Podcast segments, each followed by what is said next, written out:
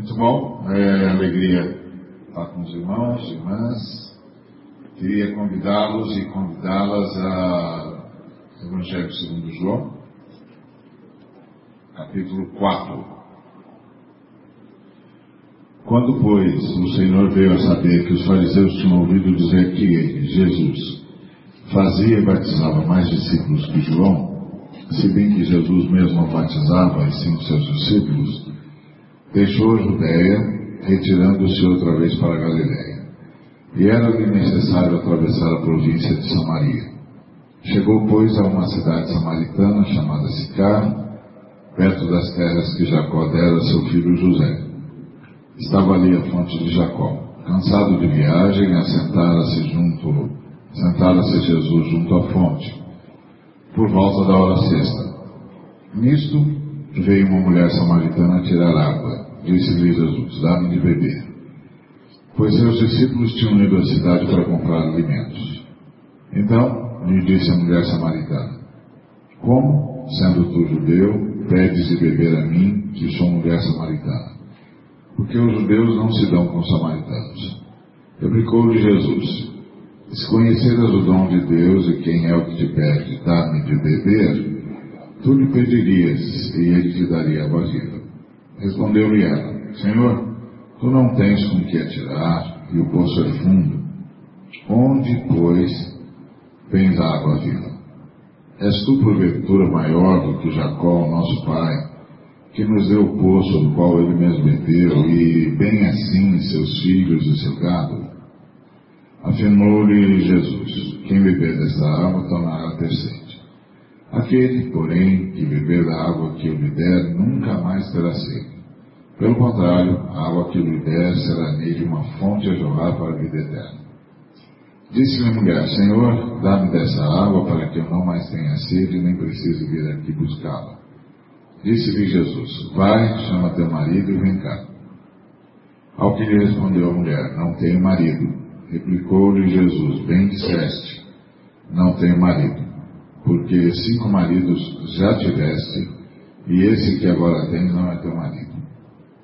Isto disseste com verdade.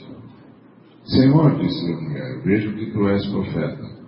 Nossos pais adoravam neste monte, vós, entretanto, dizeis que em Jerusalém é o lugar onde se deve adorar.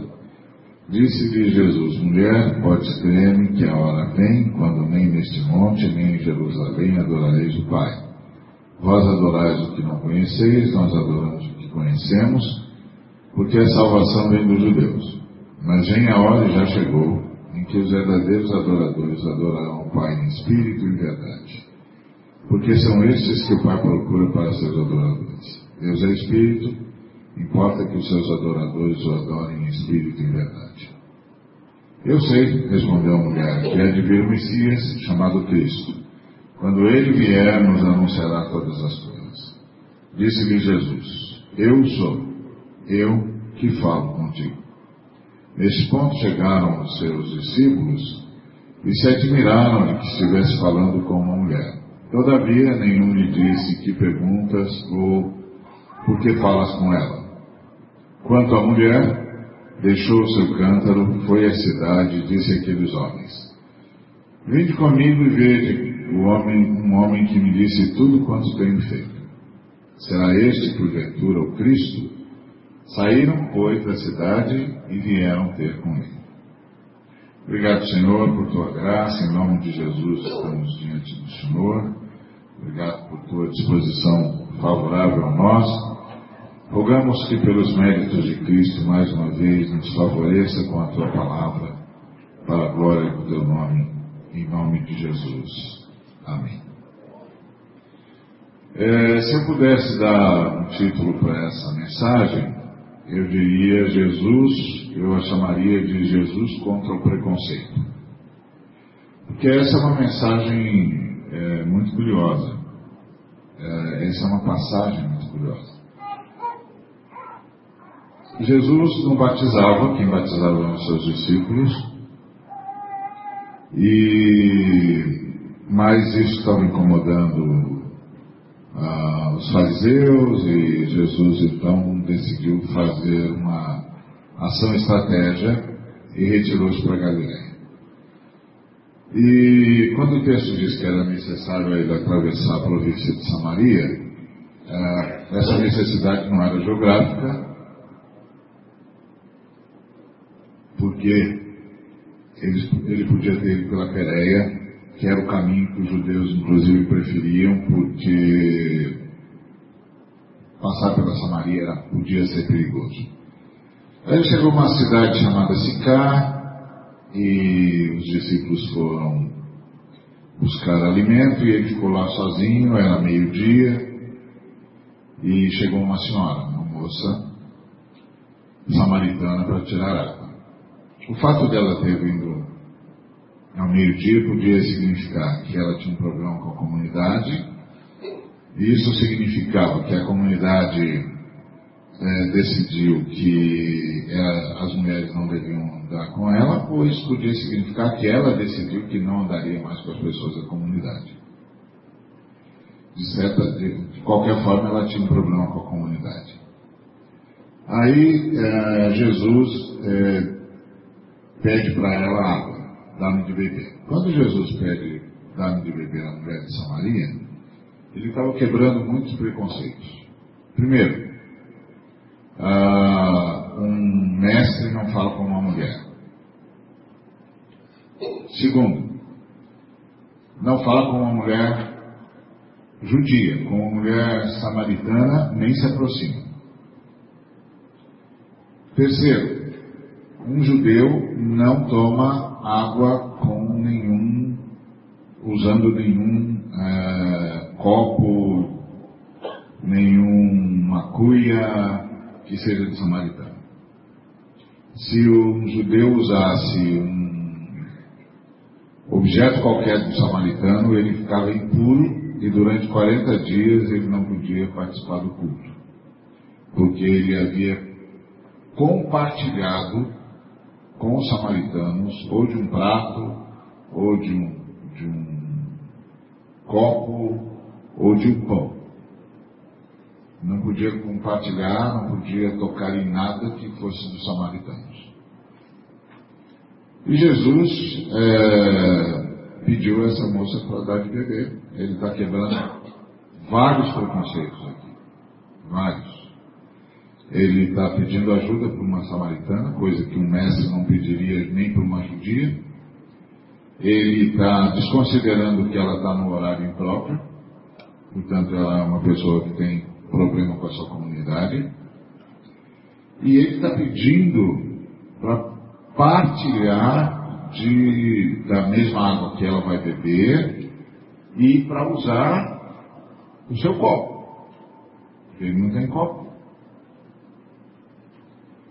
E isso o faria ficar é, impuro para os judeus durante 40 dias. E Jesus não está nem aí, está rompendo com todos os preconceitos. Aí a moça reage,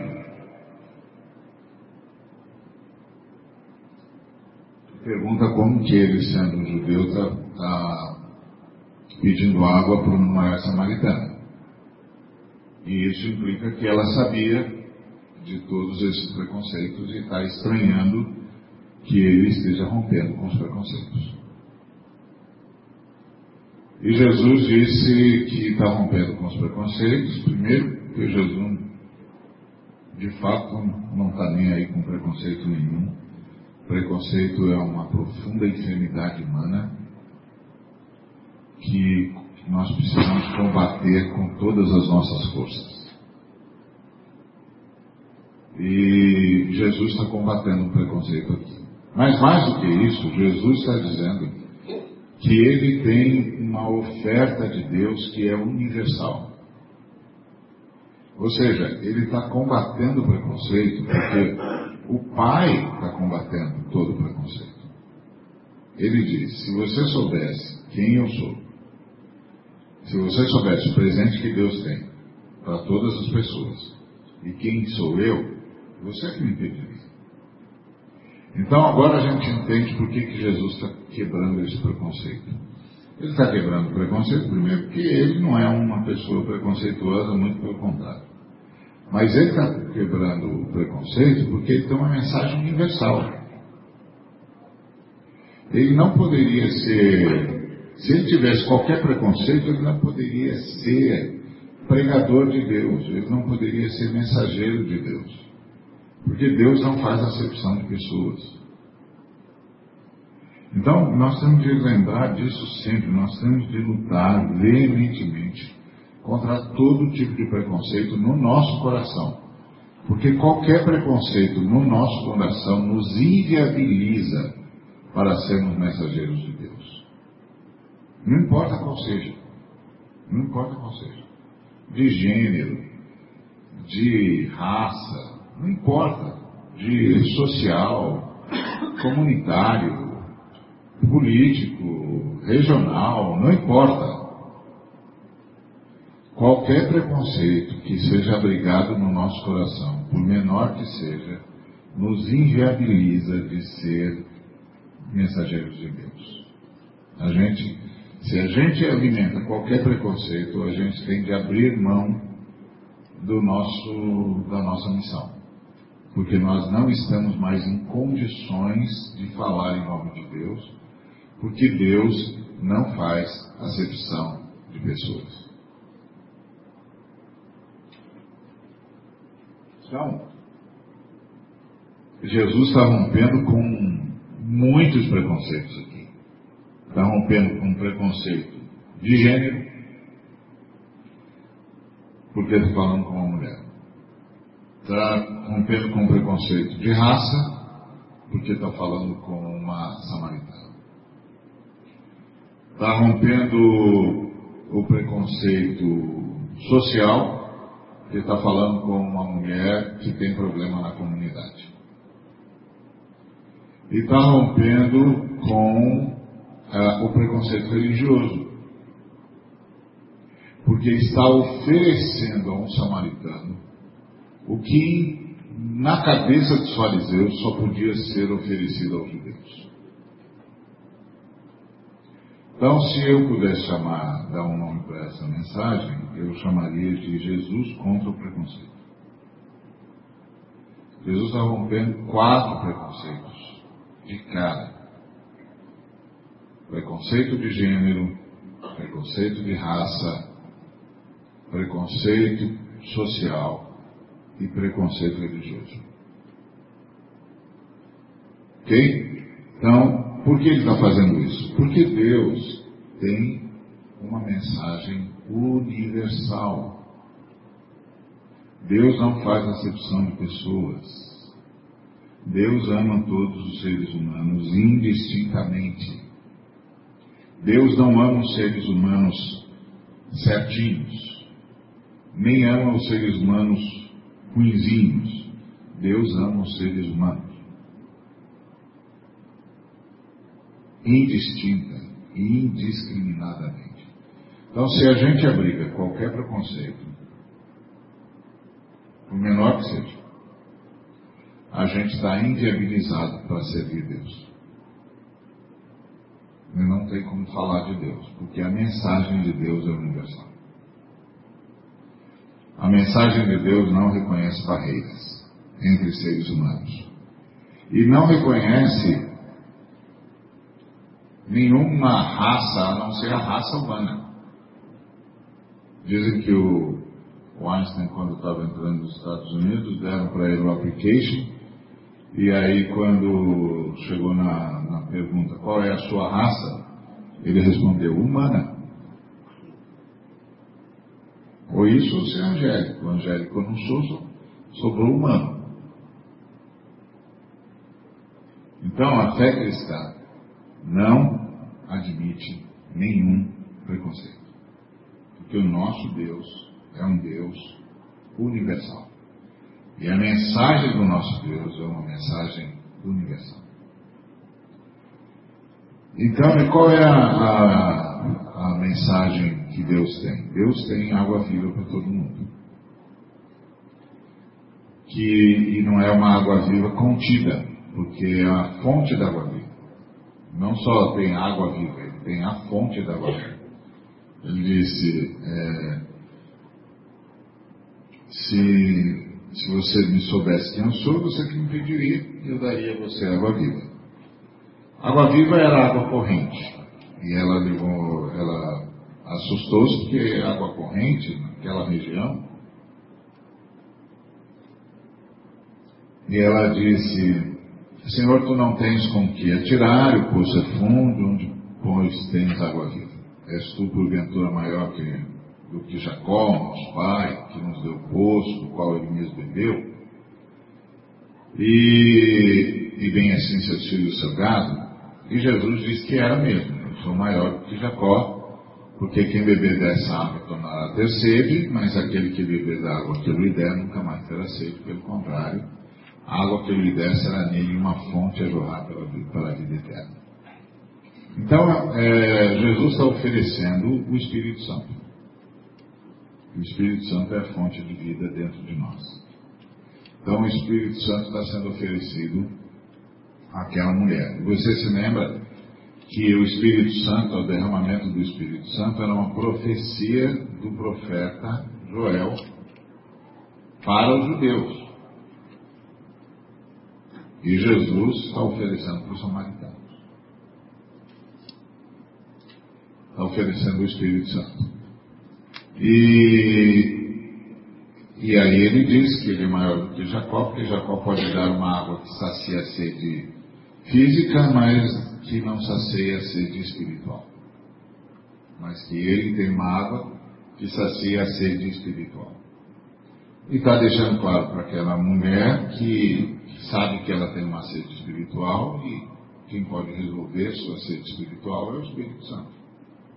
O Espírito Santo entrando lá, vivendo na vida dela, se torna fonte de vida eterna. E vida eterna não é uma vida que não tem fim, é uma qualidade de vida semelhante à vida que Deus tem. É uma vida com a possibilidade do bem, do amor, da paz, da alegria, etc. Que é o fruto do Espírito. Amor, paz, alegria, bondade, benignidade, mansidão, fidelidade, longanimidade, domínio próprio. Isso é vida eterna. É a capacidade de viver segundo estes valores que a Bíblia chama de o fruto do Espírito. Então, o que Jesus está oferecendo para essa senhora é o Espírito Santo. Que Joel prometeu aos judeus e Jesus agora está estendendo aos samaritanos. Muito bem. Aí a moça disse: Eu quero essa, essa água. E, ele, e aí Jesus diz: Vai buscar o seu marido e vem aqui, que eu lhe falo sobre essa água espiritual. Quando ele, fala, quando ele fala isso, dá a impressão de que ele está assumindo o princípio rabínico de que uma verdade espiritual não pode ser passada por uma mulher, só pode ser passada por um homem. E, e aí a mulher diz: Eu não tenho marido. Em outras palavras, ela está dizendo: se, se você quiser falar, tem que falar comigo. Se não quiser falar comigo, não vai falar com ninguém. Porque eu não tenho marido. E aí ele diz: é verdade. Você já teve cinco maridos e o que você tem agora não é teu marido. Isso você disse com verdade. E aqui é interessante perceber que é a palavra profética de Jesus. E a mulher disse: Eu vejo que tu és profeta. Nossos pais adoravam nesse monte, ela estava falando do monte de Gerizim, e vocês dizem que é em Jerusalém o lugar onde se deve adorar. E aí Jesus disse: Olha, pode crer que a hora vem quando nem neste monte, nem em Jerusalém adorareis o Pai. Vós adorais o que não conheceis, nós adoramos o que conhecemos, que a salvação do judeu, vem dos judeus. Mas vem a hora e já chegou que os verdadeiros adoradores adorarão o Pai em espírito e em verdade, porque são estes que o Pai procura para seus adoradores. Deus é espírito importa que seus adoradores o adorem em espírito e verdade. Eu sei, respondeu a mulher, que é de vir o Messias, chamado Cristo, quando ele vier, nos anunciará todas as coisas. Disse-lhe Jesus: Eu sou, eu que falo contigo. Aqui a gente tem que dar uma parada para entender o que está acontecendo. Como eu disse, Jesus quebrou vários preconceitos aqui. Primeiro preconceito, de gênero. Estava falando com a mulher. Segundo preconceito, de raça. Estava falando com o samaritano. Terceiro preconceito, preconceito social. Estava falando com uma mulher que aparentemente tinha problema com a sua comunidade. Quarto preconceito que ele quebrou, preconceito uh, religioso. Porque ele está oferecendo aos samaritanos o que, em, segundo a, a fé dos fariseus, só podia ser oferecido aos, é, aos judeus.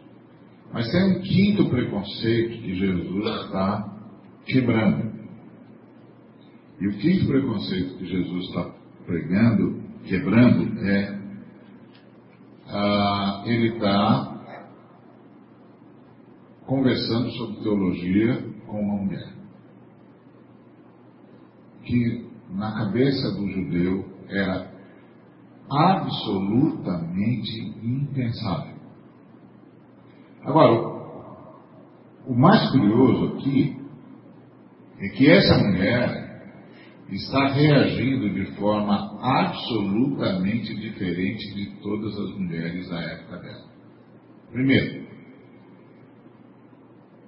naquela época jamais uma mulher contestaria um homem. Ela, ela obedeceria automaticamente. Pegaria água e daria para ele porque era como, como funcionava. E até hoje funciona em algumas, em algumas regiões, as regiões onde os radicais dominam, as mulheres ainda estão assim. Para você ter uma ideia do que eu estou dizendo, uma vez, o, no Congresso de Missão, foi trazido um homem da, do Oriente Médio para falar sobre evangelização aos árabes que tinham fé islâmica. E aí as mulheres pediram uma reunião especial com esse moço para conversar sobre como evangelizar as mulheres que têm, que estão no Islão. E ele vinha daquelas regiões mais radicais. Ele era cristão. Aí ele disse para as mulheres uh, brasileiras estavam lá, ocidentais, né? Ela, ele disse, vocês não têm condições de evangelizá-las.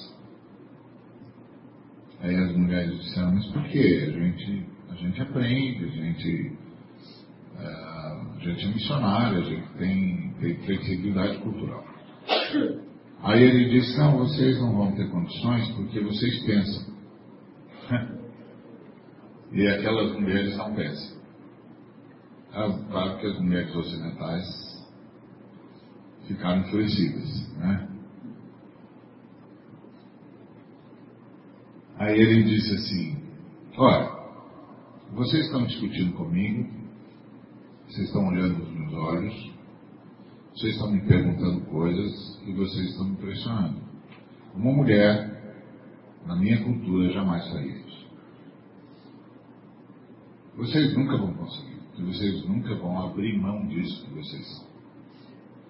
Bom, foi uma situação tanto quanto difícil, os homens tiveram, nós homens tivemos de entrar, dizer calma, calma, calma, salvar o moço, tirar o moço. Enfim, ele, ele cometeu o grande erro de mexer com as mulheres ocidentais. Tadinho, ele estava só tentando ser útil, mas não sabia como. Mas, uh, mas eu falei tudo isso para você ver como essa mulher é absolutamente diferente do que aquele homem descreveu. Ela conversou com Jesus, falou com Jesus de igual para igual, discutiu teologia com Jesus, pressionou Jesus e forçou Jesus a se revelar. Por quê? Quando Jesus disse, é, você tem, você, se você quer saber o segredo espiritual que eu tenho, ela já tinha percebido que ele estava falando de algo espiritual, ele disse, vai buscar o seu marido, que é uma verdade espiritual, eu tenho que falar para o seu marido. Porque ela percebeu. E ela percebeu logo de cara, porque logo de cara ela disse, você é maior que o Jacó, nosso pai, que nos deu esposo? E Jesus disse, sou. Quem beber da água que Jacó oferece, volta a ter sede. Quem bebe da água espiritual que eu estou oferecendo, que é o Espírito Santo, nunca mais vai ter sede. Ela disse, bom, então eu quero essa água que sacia a sede para sempre. E Jesus disse, bom, vai, vai chamar o seu marido. O tempo todo ela está conversando com Jesus e está questionando Jesus. Primeira questão, como é que você, sendo judeu, fala comigo? Você está correndo o risco de ficar impuro? Você vai ficar 40 dias sem poder prestar culto a Deus? Você está rompendo com a, a, lógica da sua sociedade, do seu, da sua sociedade masculina? Aí Jesus disse, olha, se você soubesse quem eu sou, você que me pediria. Aí ela disse: Estranho que o senhor não tem nem copo, nem como pegar essa água aqui e está oferecendo outra. O senhor, por acaso, está falando de alguma coisa maior do que Jacó ofereceu para nós? Está vendo? Ela está discutindo com Jesus. Quando eu e você lemos isso hoje, isso parece natural, porque nós somos ocidentais e aqui as mulheres discutem em pé de igualdade e ponto final. É o mundo cristão, o mundo da emancipação de todos os seres humanos. E a fé cristã é a fé da emancipação. Acaba com a escravidão, acaba com, com a preconceito de gênero, acaba com preconceito social, acaba com preconceito de raça, pelo menos em tese os cristãos estão sempre batendo contra isso.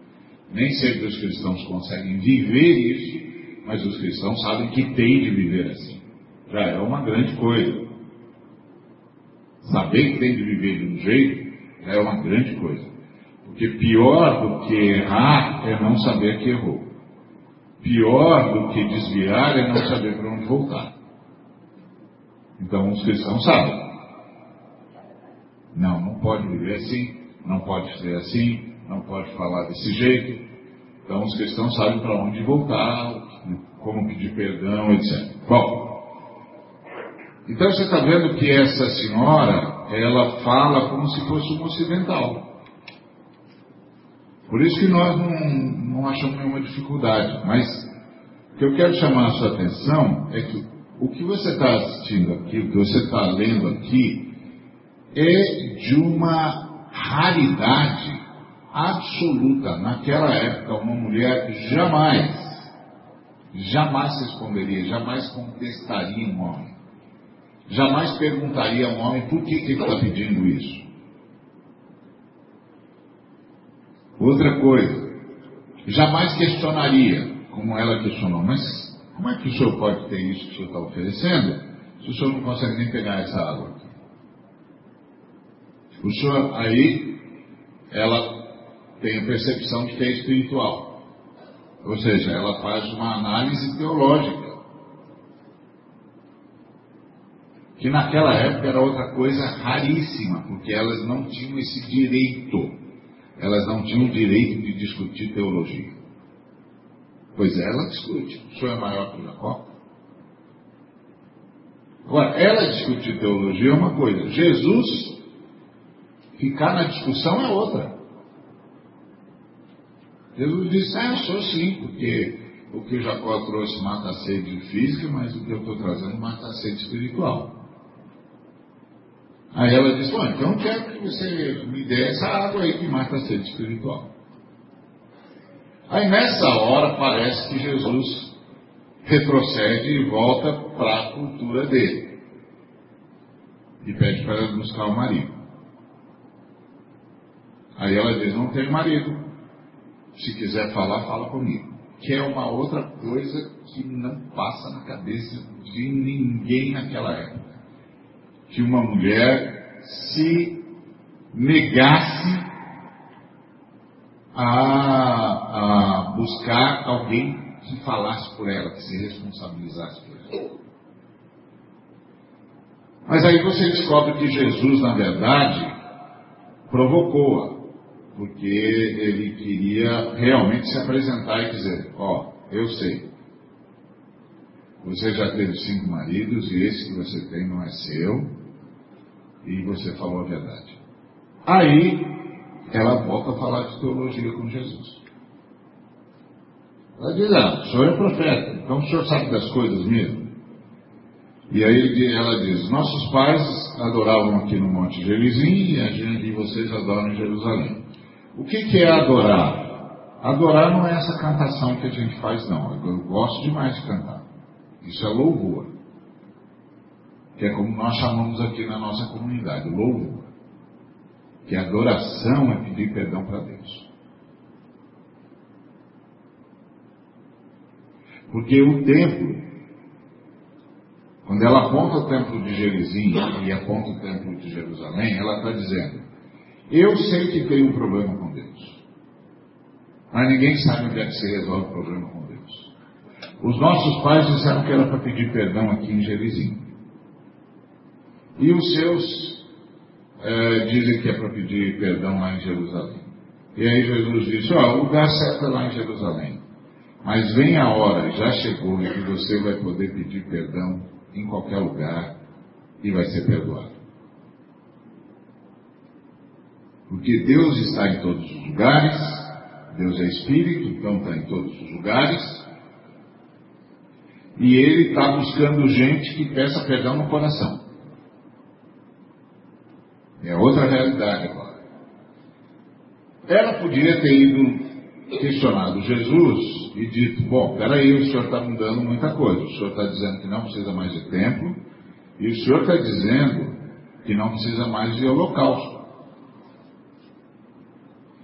Bom, quem é que vai morrer por mim? E aí Jesus diria: é, Eu vou morrer por você. Mas ela foi mais longe ainda do que isso. Ela disse: Olha, o senhor está mudando muita coisa, hein? E só quem tem autoridade para mudar essas coisas é o Messias. Então, quando o Messias vier, ele resolve isso. Eu estou esperando o Messias para resolver isso. Aí Jesus disse: Eu sou o Messias.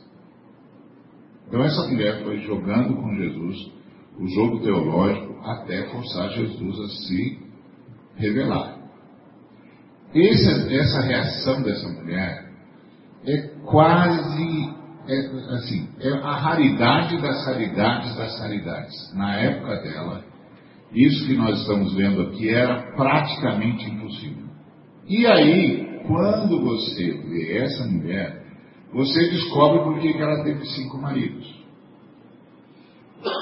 Porque a lógica, quando a gente pensa, ah, teve cinco maridos e tal, dá a impressão de que é uma pessoa com problema de moralidade. Não é verdade.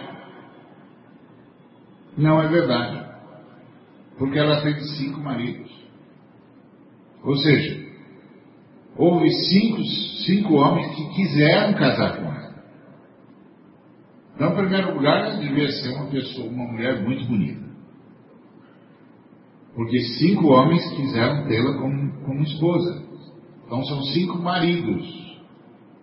Jesus usou a palavra técnica, marido. Cinco homens quiseram casar com ela. O sexto é alguém por algum motivo quis ficar com ela, mas não podia, por algum motivo, alguma coisa da lei, casar com ela. E ela aceitou, o que quer dizer que ela já estava cansada também desse, dessa loucura toda é, da cultura dela. Agora, qual é a loucura? É que, por que os cinco homens a repudiaram? Por preconceito. Por isso que eu disse, Se eu pudesse dar um título para essa mensagem, eu daria Jesus contra o preconceito. Qual o preconceito que esses cinco homens tiveram com essa mulher? Ela era inteligente e questionava.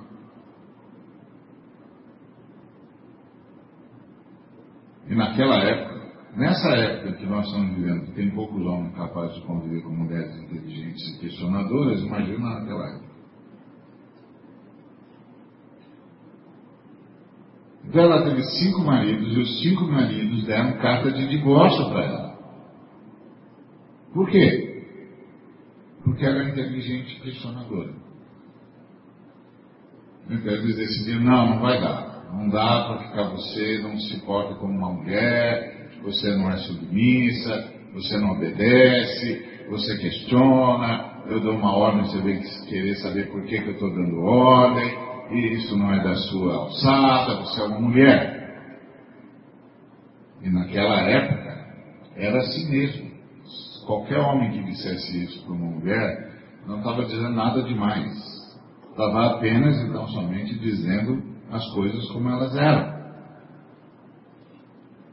Como você já leu no Novo Testamento, as mulheres não eram nem contadas. Aí, numa época em que as mulheres não são contadas, você encontra uma mulher que não baixa a cabeça, que é inteligente, que sabe teologia, que questiona, e que pergunta por que, você quer isso, o que está acontecendo, diz, ah, não vai ser possível isso. Então, na verdade, aquela moça era vítima do preconceito de gênero. Dessa colocação de que as mulheres não têm direito à voz e não têm direito à vez. Não podem questionar, não podem perguntar, não podem uh, discordar. E essa mulher que é inteligente, questiona, discorda, pergunta e sabe o que está falando. Porque todas as colocações que ela faz aqui são certeiras. Ela sabia mesmo do que estava falando. Ela é brilhante assim. Tanto é que forçou Jesus a se revelar. A dizer, eu sou Messias. Eu sou Messias. Você não está esperando Messias? Que vai mudar todas as coisas? Eu sou Messias. Eu cheguei. Aí ela levou um susto. E ela se convenceu tanto disso que ela trouxe toda a comunidade para ouvir Jesus. Ela foi a primeira missionária por excelência. Ela trouxe toda a comunidade para ouvir Jesus e toda a comunidade se converteu. Toda a comunidade reconheceu ele é o Messias, o Salvador do mundo. Que trabalho excepcional que aquela senhora fez. Então, o que, que esse texto nos ensina? Esse texto nos ensina algumas, várias coisas preciosas. Primeiro, ah, nós não podemos abrigar nenhum preconceito. Nenhum. Se a gente abrigar qualquer preconceito, a gente se inviabiliza como servo de Deus. Isso tem que ficar claro para a gente. Porque o nosso Deus não faz acepção de pessoas. O nosso Deus não faz acepção de pessoas. Nosso Deus não faz acepção de gênero, não faz acepção de raça, não faz acepção social, sociocultural. Nosso Deus não faz acepção de pessoas. Para o nosso Deus e Pai, todos os seres humanos são absolutamente iguais. Todos os seres humanos têm absolutamente os mesmos direitos. Então, em primeiro lugar. Segunda coisa que nós aprendemos é que adorar é pedir perdão. Nunca se esqueça disso. Porque tudo que a gente disser para Deus é menor do que Deus. Deus é infinito, nós somos menores que Deus, Então, ser menor do que o infinito é ser infinitamente menor. Então, nós somos infinitamente menores e ponto. Então, quando eu digo que Deus é amor, Deus é amor, mas o amor que eu sou capaz de dizer é infinitamente menor que o amor que Deus é. Quando eu digo que Deus é bom, ah, tá certíssimo, Deus é bom. Mas o bom que eu sou capaz de dizer é infinitamente menor do que o bom que Deus é. Então, quando é que a minha palavra encontra Deus? Quando eu digo para Deus, o Senhor está certo, eu estou errado, me perdoa e faz a tua vontade. Aqui eu sou um adorador. Quando eu peço perdão e me submeto à vontade. Essa é outra lição que a gente aprende nesse texto. A outra lição que a gente aprende nesse texto é que Deus pode pôr sede dele em qualquer ser humano, em qualquer tempo, a qualquer hora, em qualquer lugar. Então, aquela é uma mulher diferente, anos luz à frente da sua época e pagando preço por isso. Porque ninguém ninguém desafia uma cultura impunemente. Quando você desafia a sua cultura, você vai pagar o preço por isso.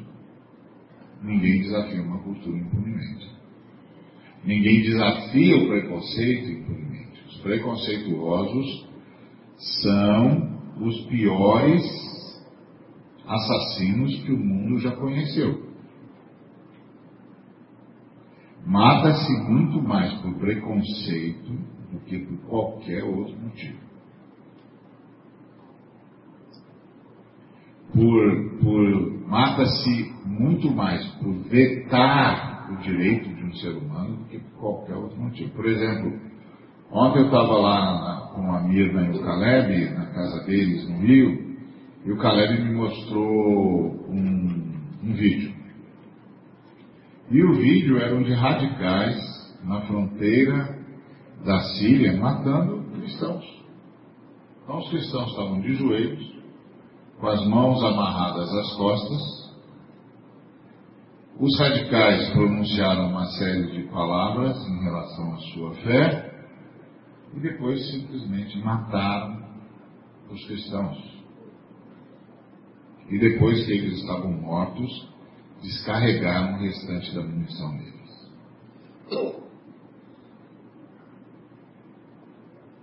O preconceito mata mais do que qualquer outra motivação humana. Qualquer. Porque o preconceituoso sempre acha que está fazendo uma limpeza étnica, que está fazendo uma limpeza moral, que está fazendo uma limpeza religiosa, que ou está prestando serviço para a sua raça, ou está prestando serviço para a sua religião, para o seu Deus, ou está prestando serviço para a sua cultura. Então eles são os piores assassinos que a humanidade já conhece.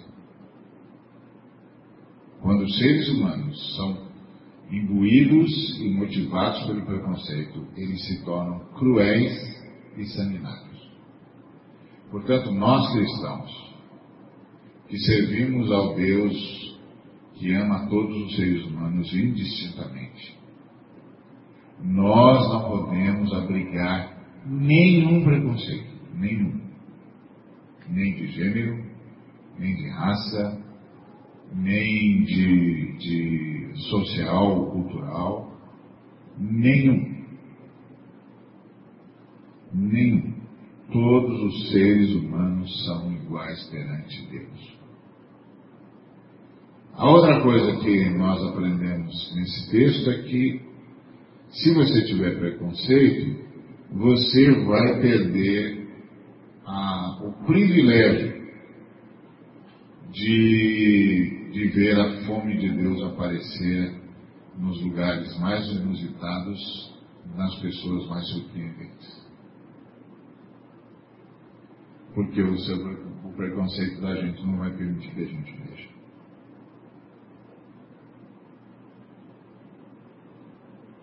E outra coisa que nós aprendemos é que Jesus não tem nenhum problema com questionamento. Nenhum. Jesus não se impõe à força.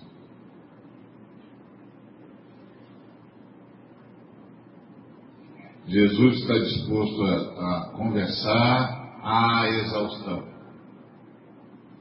Jesus não tem medo da inteligência, Jesus não tem medo do diálogo, Jesus não tem medo do debate. Jesus está disposto a discutir com qualquer pessoa, a dialogar com qualquer pessoa, à exaustão, sem nenhuma crise. Porque Jesus respeita o direito do ser humano querer entender o que se lhe está sendo pedido. Porque essa capacidade de entendimento e essa busca por entendimento é instigada pelo próprio Deus. Um Deus que não tem medo de ser confrontado. Um Deus que não tem medo de perguntas. Um Deus que não tem medo de questões.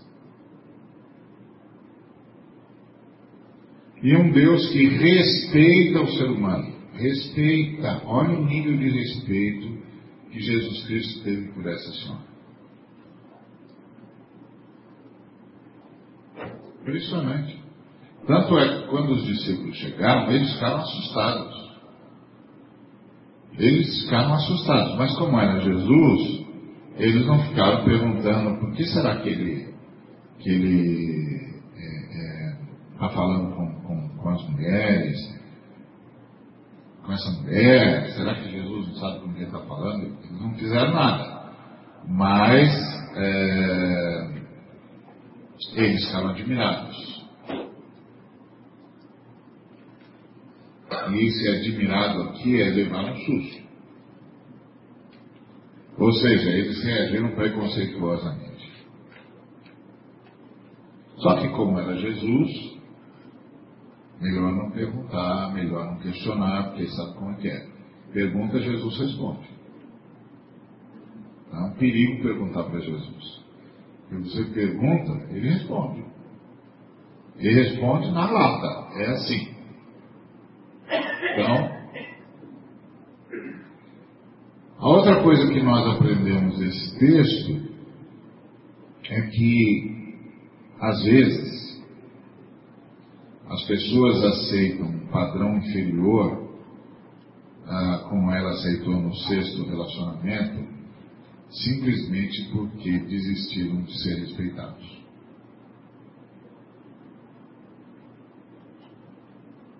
E aí chegam à conclusão de que ah, não tem saída isso aqui. E é interessante Jesus dizer ah, tem sim.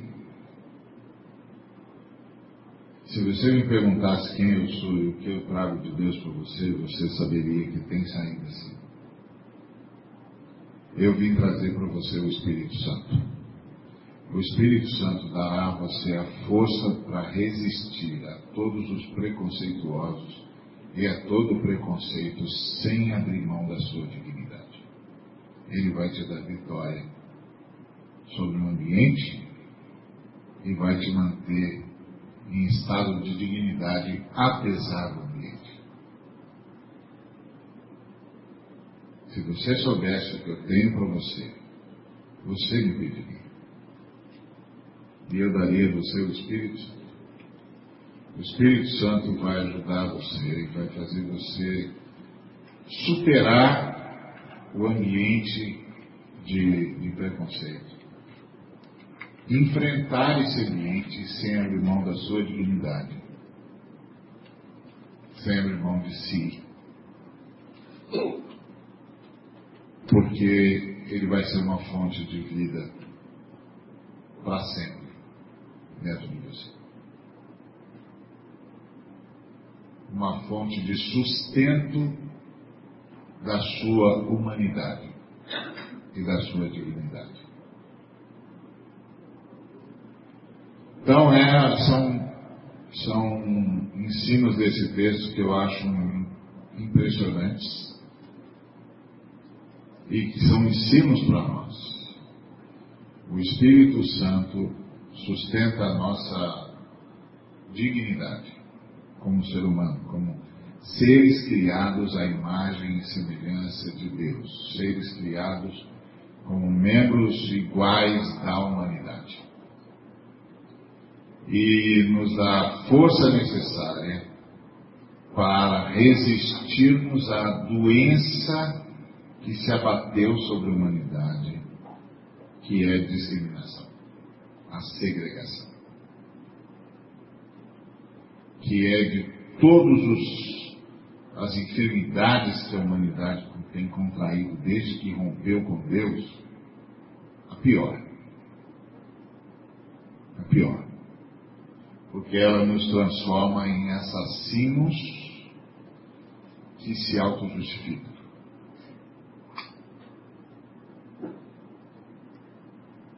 Isso é terrível. Porque os bandidos comum, comuns matam, mas não se auto-justificam. Eles sabem exatamente o que eles estão fazendo. Eles estão disputando território, eles estão tentando roubar o que eles acham que devem roubar, eles estão matando inimigos, eles sabem o que fazem e não se justificam. Mas os preconceituosos, eles matam e se auto-justificam. Alguns deles, inclusive, evocam o próprio Deus, invocam o próprio Deus. Então, é, são coisas que a gente vai aprendendo nesse texto. E acima de tudo a gente aprende sobre Jesus, que Jesus era de fato um, um revolucionário. Do jeito dele, forma, de uma forma tranquila, muitas, na maioria das vezes, ele ia quebrando paradigmas, destruindo padrões e revelando aos seres humanos possibilidades que naquela época eram impensáveis. E a última grande lição que esse texto nos ensina é podemos encontrar Deus a qualquer hora e em qualquer lugar. Portanto, a gente não tem desculpa para não falar com Ele. Nós estamos sempre diante dele. E Ele está sempre diante de nós. E o sacrifício do Cristo é tão perfeito que qualquer pedido de perdão será respondido.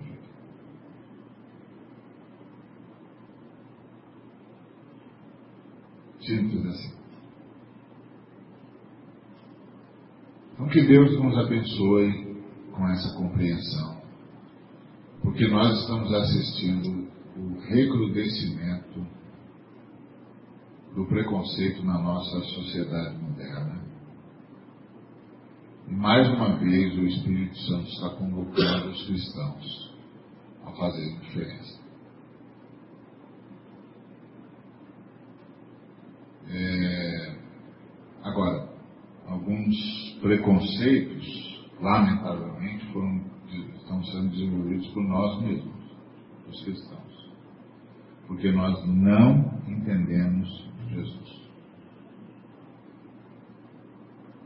Então que Deus nos revele Jesus, assim como Jesus nos revela o Pai, e que a gente aprenda que a, a, o sonho de Jesus é uma vida comunitária, onde todos os seres humanos sejam aceitos pelo simples fato de serem gente. Isso é mais do que suficiente. Que nossa comunidade, a exemplo de Jesus, seja sempre uma comunidade de perdão. Porque o que Jesus está dizendo é: Deus é um Deus de perdão. Ele está em todo lugar e está buscando adoradores em espírito e em verdade. Ou seja, ele está buscando gente que queira ser perdoada.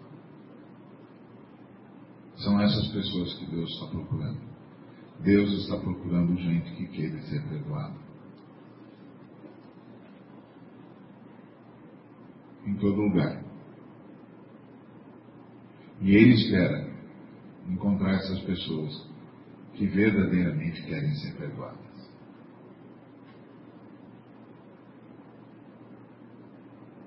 E Ele está pronto para fazer isso.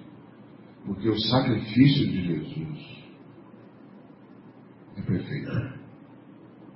Então, qualquer pessoa, em qualquer lugar, a qualquer hora, em qualquer cultura, que pedir perdão, será perdoado.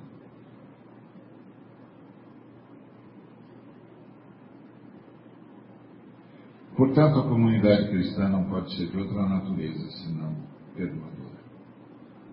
Uma comunidade cristã que não seja perdoadora deixou de ser comunidade do Cristo. E a gente se reúne em comunidade justamente para celebrar o perdão com que fomos perdoados e celebrar o perdão que perdoamos. Porque nós celebramos Jesus. Amém? Vamos orar? Obrigado, Senhor, por tua palavra. Que a tua palavra nos conduza no teu caminho. Em nome de Jesus, Pai. Que a graça de Jesus Cristo, o amor do Pai e a comunhão do Espírito Santo seja com todos os irmãos e irmãs e com todo o povo de Deus, hoje e para todo sempre. Amém.